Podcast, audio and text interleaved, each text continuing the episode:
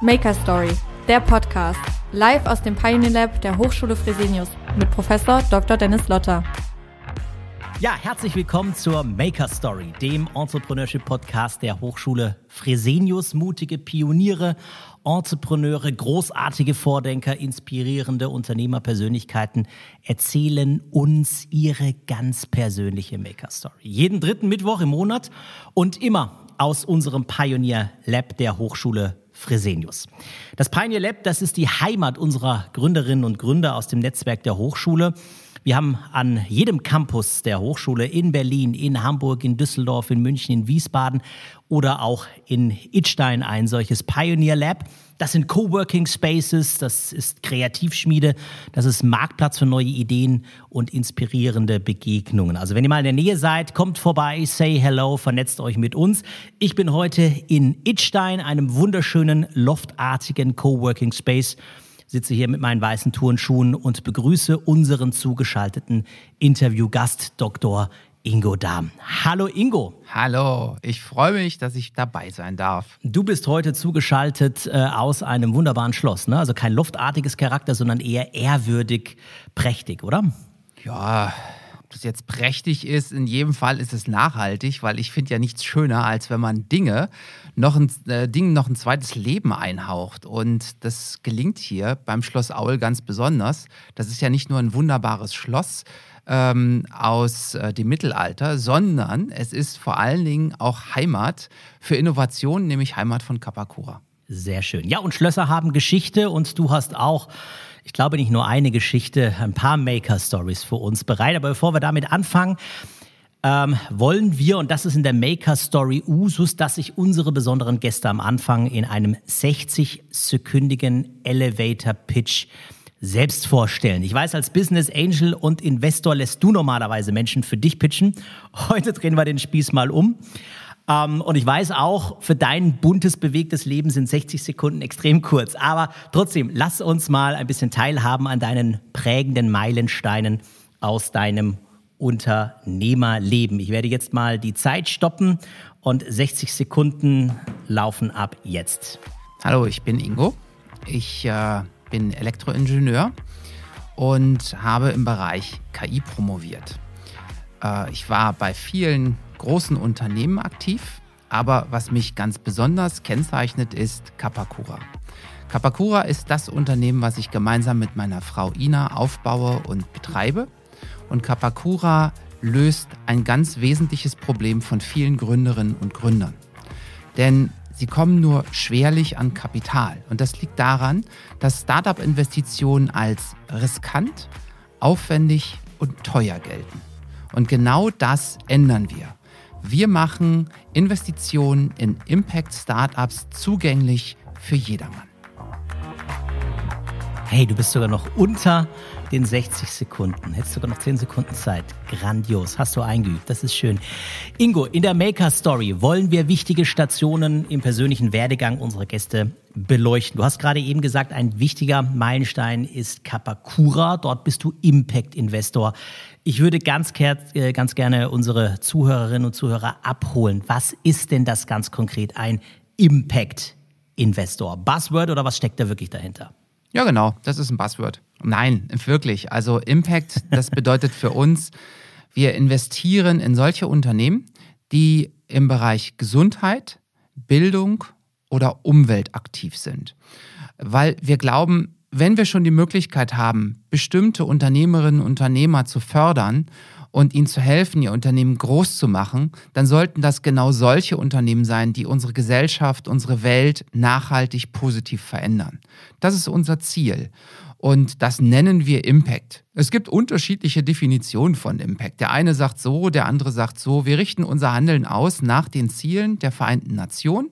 Da gibt es die sogenannten Sustainable Development Goals und drei davon haben wir uns ganz besonders auf die Fahnen geschrieben, nämlich Bildung zu verbessern, guten Zugang zu äh, Gesundheit, äh, ge guten Zugang zu Gesundheitsmaßnahmen herzustellen und den Klimaschutz zu stärken. Also Startups, die über ihre, sagen wir mal, ähm, ja, betriebswirtschaftliche Gewinnorientierung auch noch einen gesellschaftlichen Fortschritt bewirken, wenn man es mal zusammenfassen will. Exakt, oder? das muss bei uns Hand in Hand gehen. Es gibt nämlich solche Startups, die schätzen wir auch, aber die sind nicht genau unser Fokus, nicht unsere Zielgruppe.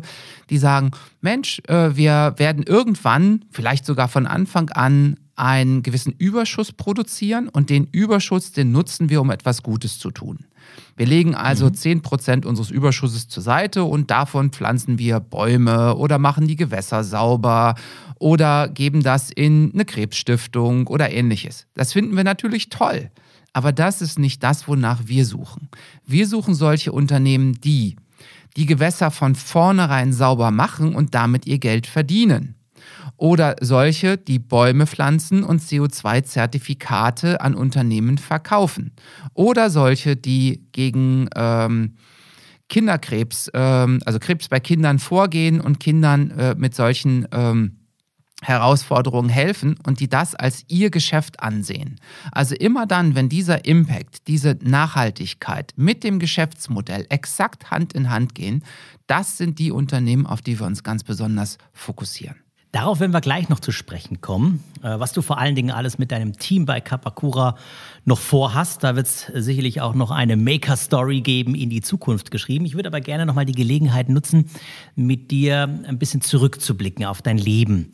Und ich glaube zumindest, es gibt da so eine Geschichte, würde ich vermuten, die bildet so ein bisschen den Kristallisationspunkt, das ist meine Hypothese, bestätige sie oder widerleg sie gleich, in deiner Laufbahn. Also wenn ich richtig recherchiert habe, dann war das so um die 99, 2000.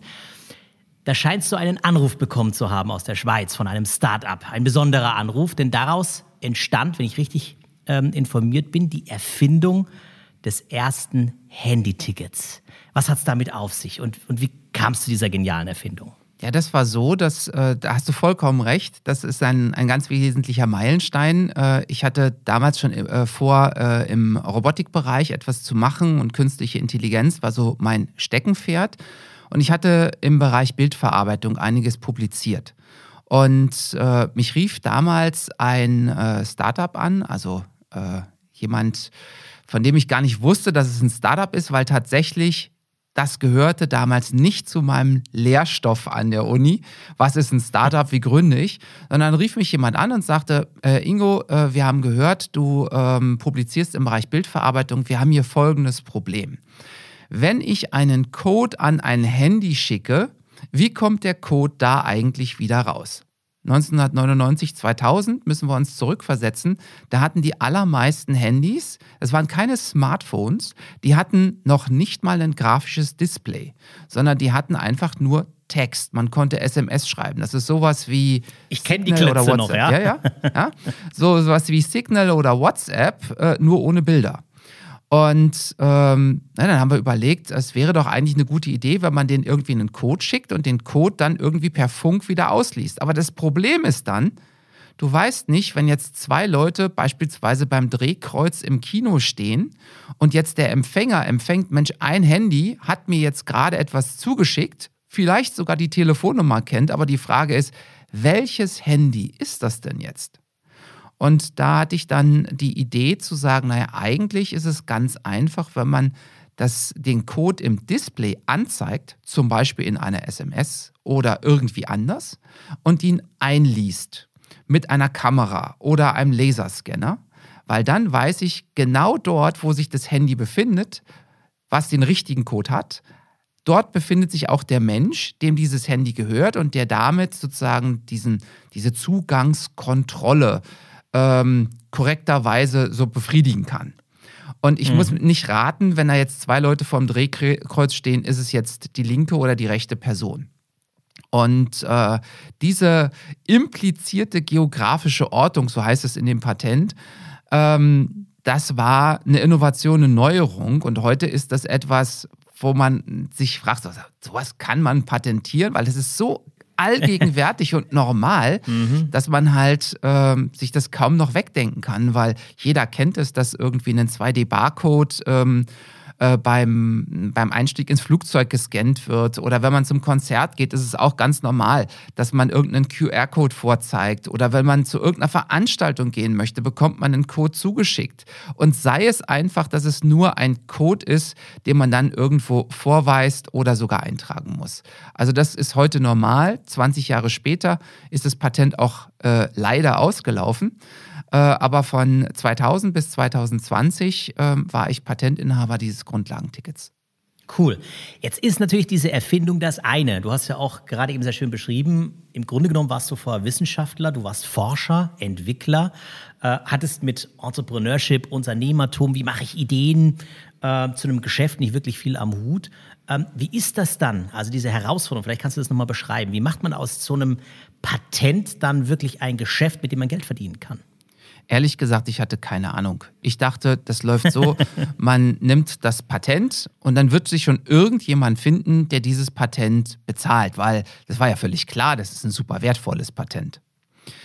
Also meine erste Erfahrung war die, ähm, dass es gar nicht so einfach ist, so ein äh, Patent oder so eine Idee überhaupt zu Geld zu machen. Denn das Unternehmen, für die, das ich das Ganze erfunden hatte, ähm, hat die Finanzierungsrunde nicht gestemmt bekommen und das bedeutete plötzlich sehr schnell, dass äh, auch meine Bezahlung, die ich dafür kriegen sollte, äh, dahin war. Und so haben wir uns darauf geeinigt, dass ich das Patent mitnehmen darf, die Intellectual Property Rights mitnehmen darf und das Unternehmen mir nichts schuldet. Das war, das muss man dazu sagen, keinesfalls daran gelegen, dass jetzt die Gründerin und die anderen Gründer äh, irgendwie äh, nicht fähig gewesen wären, das Kapital zu organisieren, sondern der aufmerksame Zuhörer, Zuhörerin wird jetzt gemerkt haben, 1999, 2000, da war doch was. Ja, da war der Dotcom-Crash. Ein Riesencrash des sogenannten neuen Marktes an den Börsen. Und alle Investoren haben plötzlich äh, kalte Füße gekriegt und verbrannte Finger und haben gesagt, wir hören mal ganz schnell auf, hier in diese komische IT-Internetblase zu investieren. Wer weiß, wie viel Geld wir da noch verlieren können. Das war wahnsinnig schwierig in der Zeit, sein Startup durchzubringen. Und ich fand aber die Idee trotzdem gut, weil mir war völlig klar, man braucht genau diese, äh, diese Erfindung, wenn man daran glaubt, dass sich dieser, dieser Weg dieser Tickets digitalisieren wird. Und deshalb habe ich also erstmal das Patent angemeldet und habe dann versucht, als allererstes das Patent zu verkaufen. Ähm, für jeden, der da draußen ist und denkt, super Idee, mache ich auch so, äh, ganz ehrlich, das ist eine Scheißidee. Denn meistens ist es so, dass in großen Konzernen Patente nicht einzeln, sondern als sogenannte Portfolios gekauft werden. Und ein typisches Patent in einem Portfolio ist so vielleicht 30.000 Euro wert. Das kann man sagen, das ist ganz gut, da kann man sich irgendwie... Kommst du nicht weit mit, ne? Ja, genau, aber man kann sich ja zumindest ein Auto von kaufen äh, oder äh, eine Reihe von E-Bikes und sich diese E-Bike-Flotte dann sozusagen, könnt ihr, damit könnte man dann wiederum Geld verdienen. Ähm, also als Unternehmer wird man auch mit 30.000 Euro eine Menge anfangen können, aber das war nicht das, worauf ich abzielte. Ich wollte mehr und deshalb habe ich natürlich mit den großen Ticketherstellern gesprochen.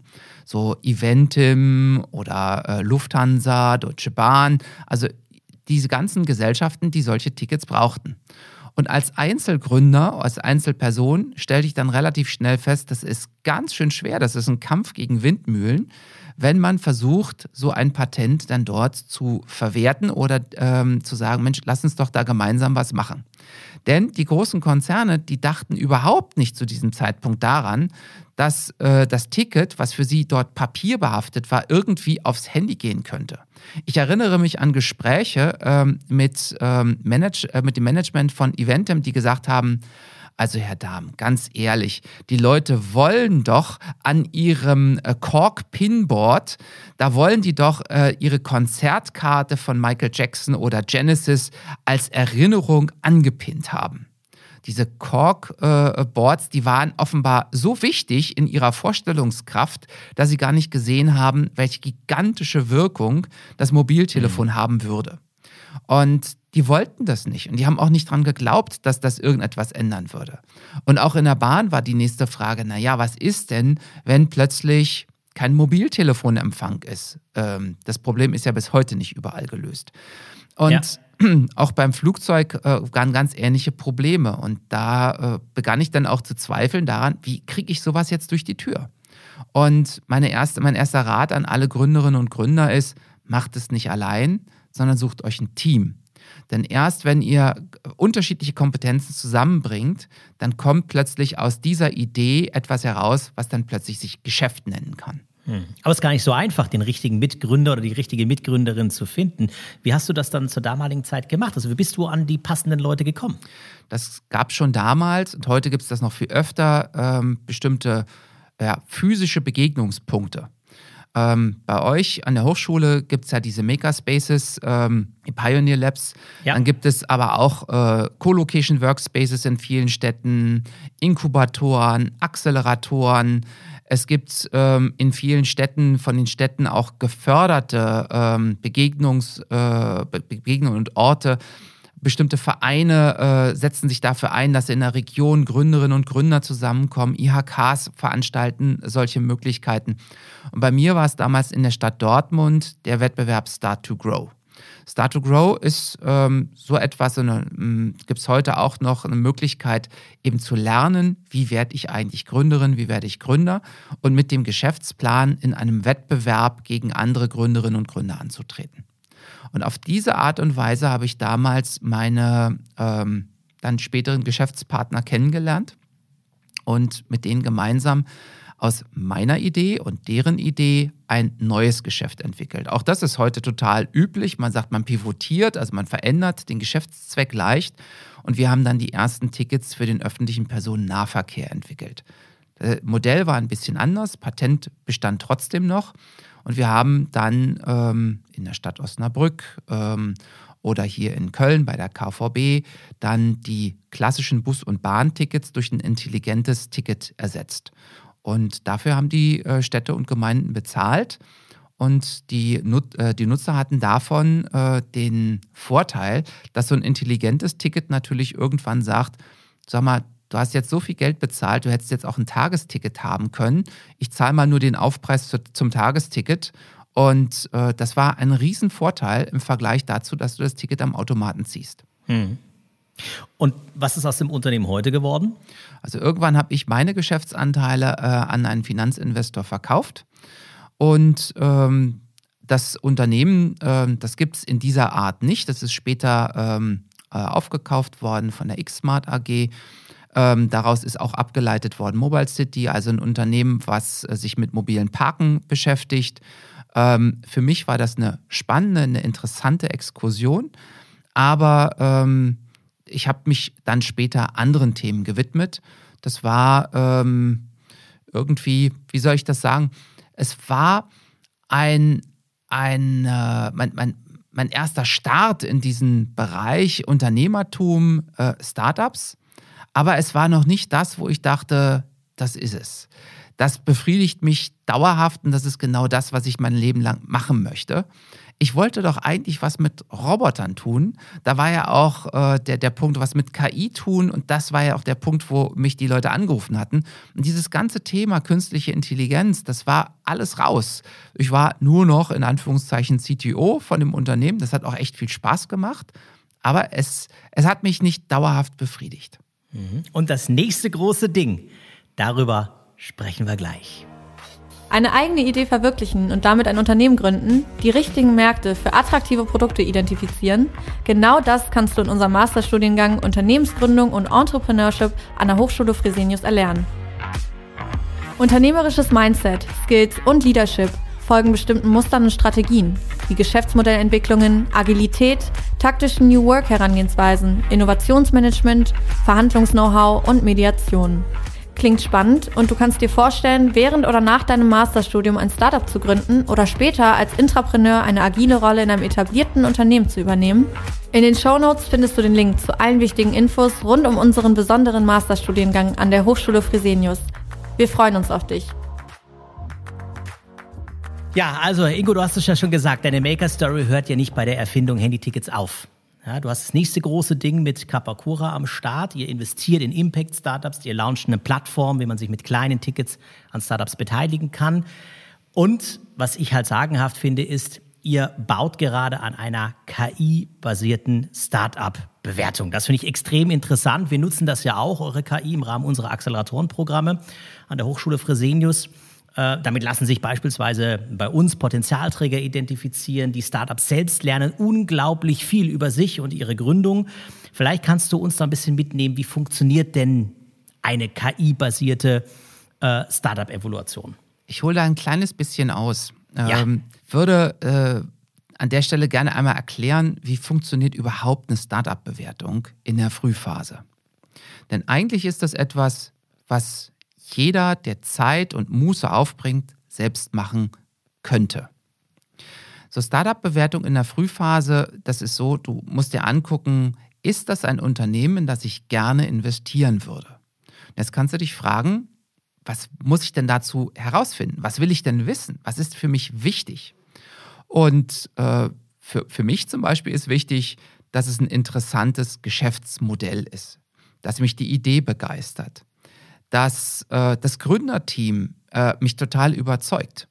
Das ist aber auch, dass der Markt reif ist und dass der Markt versteht, was es für ein, für ein, für ein Produkt ist und ähm, dass es nicht zu kompliziert ist, nicht zu früh, nicht zu spät, dass der Wettbewerb nicht zu groß ist. Aber eben auch, dass ich als Investor neben dem Geld einen ernsthaften Mehrwert für das Unternehmen leisten kann. Das ist super wichtig. So, und all diese Punkte, die kann ich jetzt natürlich in mühevoller Kleinarbeit zusammensammeln. Beispielsweise hat das Unternehmen eine App programmiert, kann ich nachschauen im Google Play Store oder im Apple App Store, wie gut ist diese App bewertet worden? Ist sie im Laufe der Zeit immer besser bewertet worden? Nutzt das Team das Feedback der Nutzerinnen und Nutzer? Habe ich ein Produkt, was eben keine App ist, sondern es zum Beispiel in einem Online-Shop verkaufe, wie groß ist eigentlich der Traffic auf diesen Store? Oder wenn es auf Amazon verkauft wird, wie viele Produkte verkaufen die denn pro Woche, pro Monat? Wie gut sind die bewertet? Äh, gab es schon mal ein Out-of-Stock-Event oder ähnliches? Das sind ja alles Dinge, die kann ich mir mit genügend Mühe zusammensammeln. Mhm. Wenn ich aber ein Unternehmen suche, in das ich investiere, da gibt es die Faustformel, etwa eines oder zwei von 100 Unternehmen sind für mich als Business Angel überhaupt relevant. Wenn ich also all das jedes Mal mache, und ich habe nur einen einzigen Aspekt gerade genannt, äh, ich habe noch nicht über die Gründer gesprochen, noch nicht über den Geschäftsplan, noch nicht über die Excel-Tapeten und so weiter und so weiter, dann sind das sehr, sehr viele Daten, die ich zusammensammle. Und all diese Daten, die liegen ja heute schon im Netz vor. Und unsere Software macht jetzt Folgendes. Wir holen von den Gründerinnen und Gründern uns ein paar Informationen und ergänzen diese Informationen um weitere im Internet verfügbare Informationen. Beispielsweise ist das Unternehmen gegründet, habe ich eine sogenannte HRB oder HRA-Nummer. Das ist eine eindeutige Nummer, die sagt, dieses Unternehmen ist im Handelsregister der Stadt XY eingetragen. Wenn ich das weiß und auf das Handelsregister zugreifen kann, weiß ich, welche Gesellschafter gibt es in dem Unternehmen. Dann weiß ich mit guter Wahrscheinlichkeit, wenn ich auf LinkedIn gehe, hm, dann finde ich auch Lebensläufe der Gründerinnen, Gründer und potenziellen Investoren. Und ich kann schauen, wo haben die studiert, was haben die gelernt? Haben die überhaupt ein Studium absolviert oder haben die das abgebrochen? Wie stark überschneiden sich deren Netzwerke? Wie, wie lange kennen die sich schon? Und so weiter und so weiter. Und all diese Informationen tragen wir zusammen und haben damit eine gigantische Datenfülle. So, das haben wir gemacht. Also wir haben uns eine Datenbasis aufgebaut und dann haben wir noch eine Zeitmaschine gebaut. Die Zeitmaschine damit ist folgendes gemeint wir haben ja auch historische Daten über Unternehmen vorliegen und können sagen, dieses Unternehmen, in das hätte ich damals gerne investiert.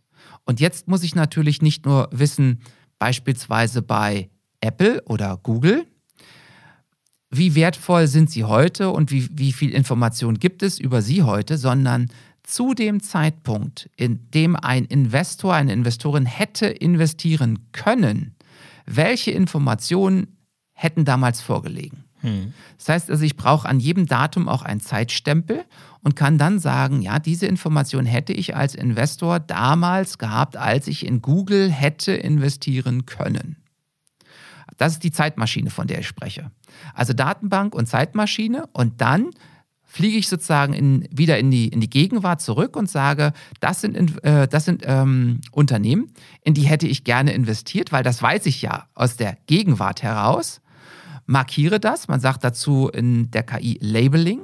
Markiere, das ist ein gutes, das ist ein nicht so gutes Unternehmen, das wäre ein schlechtes Investment gewesen, das wäre mittelprächtig. Mhm. Und dann sage ich der KI, jetzt trainiere doch mal mit den Informationen, die ich als Investor hätte wissen können und den Informationen, die ich dir gesagt habe, da musst du investieren und da musst du mir sagen, bitte nicht.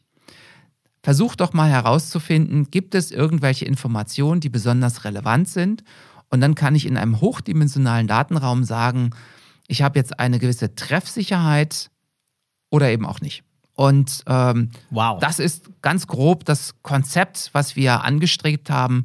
Und weil die Frage garantiert von dir gleich kommt, wir haben etwa 90 bis 100.000 Unternehmen uns angeschaut, haben mhm. die in zwei Teile geteilt. Hälfte zum Trainieren, Hälfte zum Validieren. Und die Treffsicherheit liegt je nach Branche zwischen 85 und 65 Prozent. Das ist ganz ordentlich. Also wenn ihr so einen Prozess ebenfalls mal durchlaufen wollt, kann ich euch nur empfehlen, meldet euch bei unserem nächsten Batch im Pioneer Accelerator der Hochschule Fresenius an, denn wir kooperieren, wir arbeiten ja zusammen und äh, dort gibt es dann die Möglichkeit, auch mal sein Startup als Teil dieses Acceleratorenprogramms an einer solchen Bewertung teilnehmen zu lassen. Unglaublich spannend. Wer mehr Infos will, kann auch mal bei uns auf den Show Notes vorbeisegeln oder einfach auf www.hs-fresenius.de slash gründen. Dort gibt es natürlich wesentlich mehr. Ingo, äh, was mich natürlich noch interessieren würde, ist, ähm, welches Startup aus eurem Kapakura-Portfolio, in dem ihr investiert seid, ähm, wird für dich persönlich zur nächsten Maker-Story und warum? Das ist so eine Frage, die meine Frau Ina immer ablehnt zu beantworten, weil sie sagt, das ist ja irgendwie, als hättest du zwei Kinder und du müsstest dich für eins entscheiden. Das, das ist ja ganz, ja. ganz böse. Aber ich habe dafür einen Workaround. Ich nehme eigentlich immer mhm. das letzte Startup, in das wir investiert haben. Mhm. Ähm, und das ist bei uns Everwave. Everwave ist ein Startup, äh, das haben wir Ende letzten Jahres investiert. Und Everwave macht ähm, Flüsse und Seen sauber, indem die Flüsse und Seen von Plastikmüll befreit werden. Und das ist eine fantastische Idee, weil es auf der einen Seite ein wirklich wichtiges, drängendes Problem ernsthaft angeht mit einer nachhaltigen, guten Geschichte und gleichzeitig ein tolles Geschäftsmodell drumherum gebaut hat, nämlich sagt, wenn wir eine Tonne Plastikmüll aus der Umwelt herausholen, dann könnten wir dies als sogenannte Plastic Credits einem Unternehmen anbieten, was zum Beispiel Shampooflaschen herstellt. Und äh, dieses Unternehmen kann dann mit jeder verkauften Shampooflasche sagen, okay, also das, was ich dir jetzt hier gerade verkaufe, das habe ich definitiv vorher als Müll aus der Umwelt herausgeholt. Und ich finde, das ist eine zauberhafte Geschichte, weil es auf der einen Seite zeigt, wie man durch eine kluge Innovation ein Umweltproblem lösen und ein gutes Geschäft aufbauen kann. Und was mir besonders daran gefällt, auch hier kommt wieder KI zum Einsatz. Das stimmt. Jetzt hast du ja gerade eben es schon eingeführt. Ne? Du führst das Geschäft zusammen mit deiner Frau. Und äh, da merkt man ja auch schon, das ist ja äh, eine Verquickung zwischen Privatem und Geschäftlichem. Ist das als Unternehmer so eine intelligente Idee, mit seiner Frau zusammen auch ein Geschäft aufzubauen, zu gründen? Das Wie ist deine Erfahrung damit? Ja, das ist die beste Idee überhaupt, weil... Was sollst du jetzt auch anderes sagen, ne? Sie hört mit. ne, ähm, im Ernst, äh, es, es, hat natürlich nicht nur positive Seiten, weil man nimmt hm. damit auch ganz viel vom Geschäft mit in die Freizeit. Aber wenn ich ein Unternehmen aufbaue, ein Startup aufbaue, überhaupt gründe, dann bleibt das ja sowieso nicht aus dann trage ich meinen Alltag, meine Sorgen, meine Freude natürlich auch in die Familie. Also wenn ich mich darauf einlasse, dass das ohnehin der Fall ist, ist es ja auch ganz normal. Und dann kann ich auf diese Weise einfach auch die Stärken nutzen. Zum Beispiel gibt es kaum jemanden auf der Welt, ich glaube niemanden auf der Welt, der mich so gut versteht wie meine Frau. Und das heißt, weil sie mich so lange kennt, ich brauche ihr nur drei Worte zurufen und sie weiß ganz genau, welche Emotionen ich damit verbinde. Sie weiß ganz genau, wie sie es einzuschätzen hat. Und das verkürzt die Kommunikation enorm.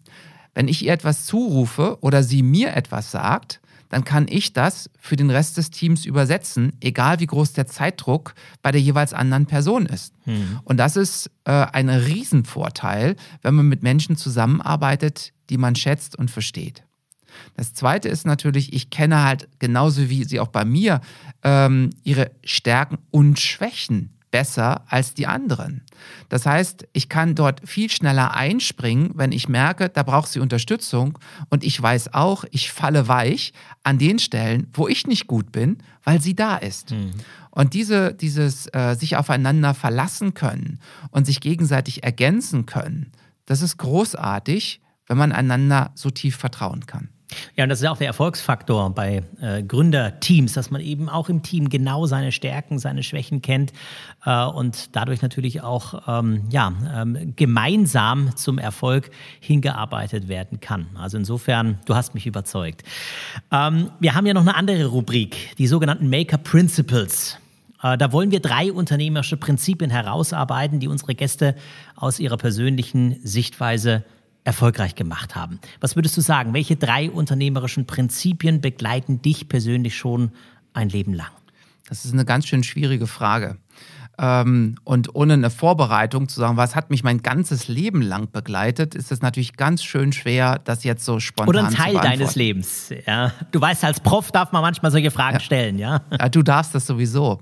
Ähm, also erstens, ich würde sagen, es ist wichtiger, auf seine, seine inneren Werte zu achten, als auf den kurzfristigen Erfolg. Es ist ganz wichtig, dass man sich selbst im Spiegel erkennt. Das ist wichtiger, als das Unternehmen irgendwie durchzubringen oder schnell noch einen guten Deal abzuschließen.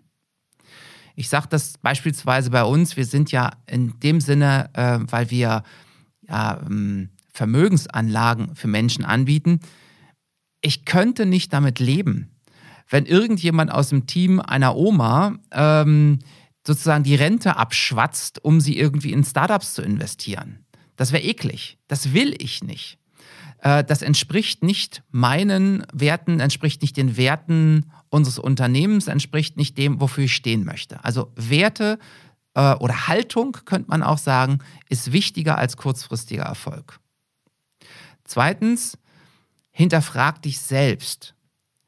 Ähm, auch wenn man der Meinung ist, dass man sein Geschäft ganz besonders gut kennt, ist es überraschend, wenn man ähm, sich selbst hinterfragt und diese Hinterfragung auch zulässt, ist es spannend zu erkennen, wo man eigentlich, und das hat jeder Mensch, Wissenslücken hat. Und drittens, neugierig bleiben.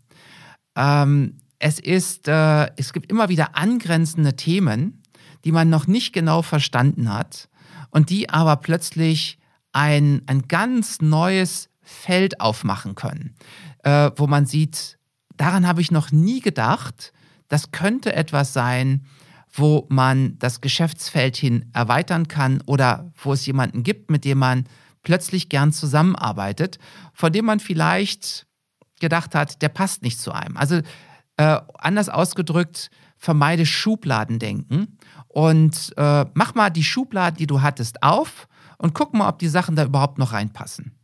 Und das wären so drei Prinzipien, wo ich glaube, die machen dich durchaus erfolgreicher, als wenn du das nicht tust. Und bei eurem Erfolgsweg wollen wir euch natürlich noch äh, eine Weile begleiten mit der Hochschule.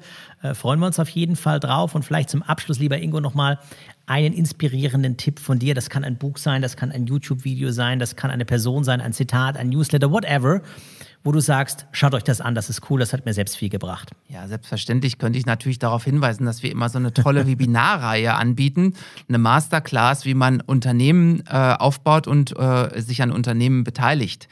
Aber das wäre ja zu viel Eigenwerbung, deshalb sage ich das natürlich nicht. Was mich wirklich sehr inspiriert hat, ist ein Talk von Bill Gross.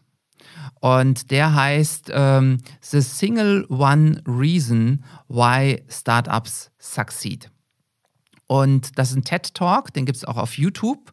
Und ähm, er, ähm, Achtung, Spoiler, erklärt, dass all die Punkte, die ich vorhin genannt habe, dass sie das, den Unternehmenserfolg ausmachen, dass die hinter einem anderen Punkt zurückstehen. Und auch diesen Punkt haben wir deshalb, weil mich das so inspiriert hat, natürlich bei uns reingenommen. Dieser Punkt, der ist wichtiger als Geschäftsmodell, wichtiger als Zugang zu Kapital, wichtiger als das Gründerteam. Das ist das Timing.